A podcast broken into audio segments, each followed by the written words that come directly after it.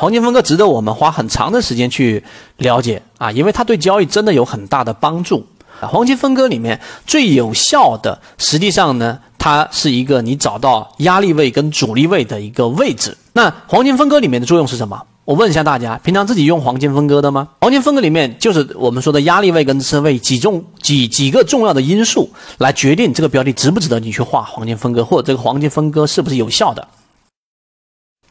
黄金分割是这样的：第一，你要看活跃性，就是一个标的它如果的活跃性很弱，什么意思呢？就是它里面有包含着一个振幅，如果振幅达到 n 值啊某一个值的话，在这个值之下。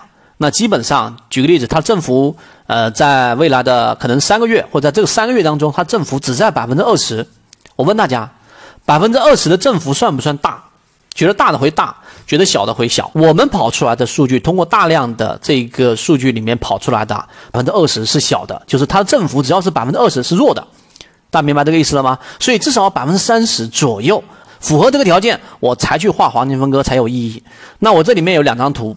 每一次打到黄金分割附近和中轴附近，它都会遇到一定的阻力，或者是这一个呃我们所说的支撑，这个是一个很重要的点。也就是说，你在一个振幅二十的中枢也好，震荡也好当中去画黄金分割，意义不大。大家明白这个意思了吗？第二个就是模型内的标的，模型的目的。我真有踏空的时候呢，我还有机会通过时间来弥补我的空间。第三个，筹码的转移。我现在给大家看一看这张图，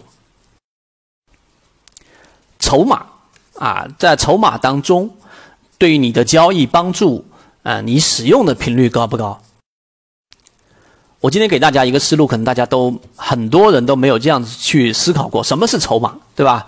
我有专门讲过一个筹码分布的视频，大家自己去看，短短的几分钟。筹码这一个概念啊，其实市场当中，A 股市场当中，在交易当中，呃，这个有效的把手是什么？股价它是不可能改变的，对吧？成交量是不可能改变的，所以呢，其实筹码是成交量的一种变形。以管窥豹，我在这里面给大家说，我这张图大家放大来看，这张图是很重要的一个对于筹码的理解。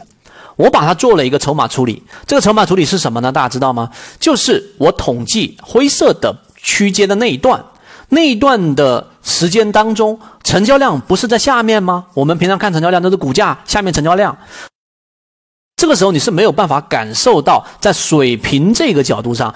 这个地方的成交量到底堆加了多少？这是第一个，我让他做了横向处理。哎，你横下来之后，你就发现不一样了。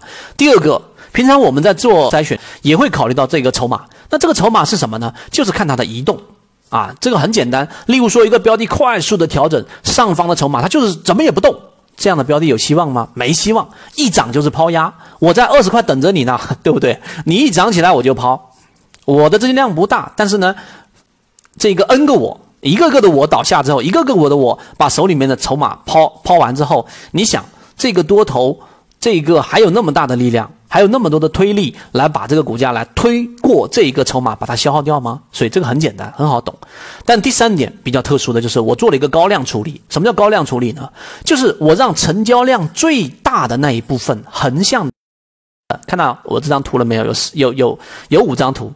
那最亮的那个部分，我做了处理之后，你会发现第一幅图那个上升那个阶段，筹码在中轴附近啊，没有什么判断意义，成交量最高的百分之十。但是经过一波调整之后，你会发现成交量往下打的过程当中，筹筹码最高的前百分之十在中下部分。大家明白这个意思吗？我同样统计过类似这样的标的，有很多是在中轴附近，甚至中轴往上一点。你要知道。往下打的时候，当筹码就像是你丢一个什么石头在水里面一样，它往下沉之后，筹码集中在底部的时候，只要超跌，只要出现涨停突破，只要出现这个超跌突破的黄色区域，这样的概率就大大的增加了。那右边三个是同样的道理，所以呢，我这里面给大家说的筹码理解就不仅仅是筹码理解，你甚至可以把它理解为你把成交量这一张图竖着。对应相应的时间，你会得到很不一样的一个事情。所以以往我们平常在讲筹码的时候，包括我在做阶段的这个短线的判断的时候，这个给予我们圈子的帮助是很大的。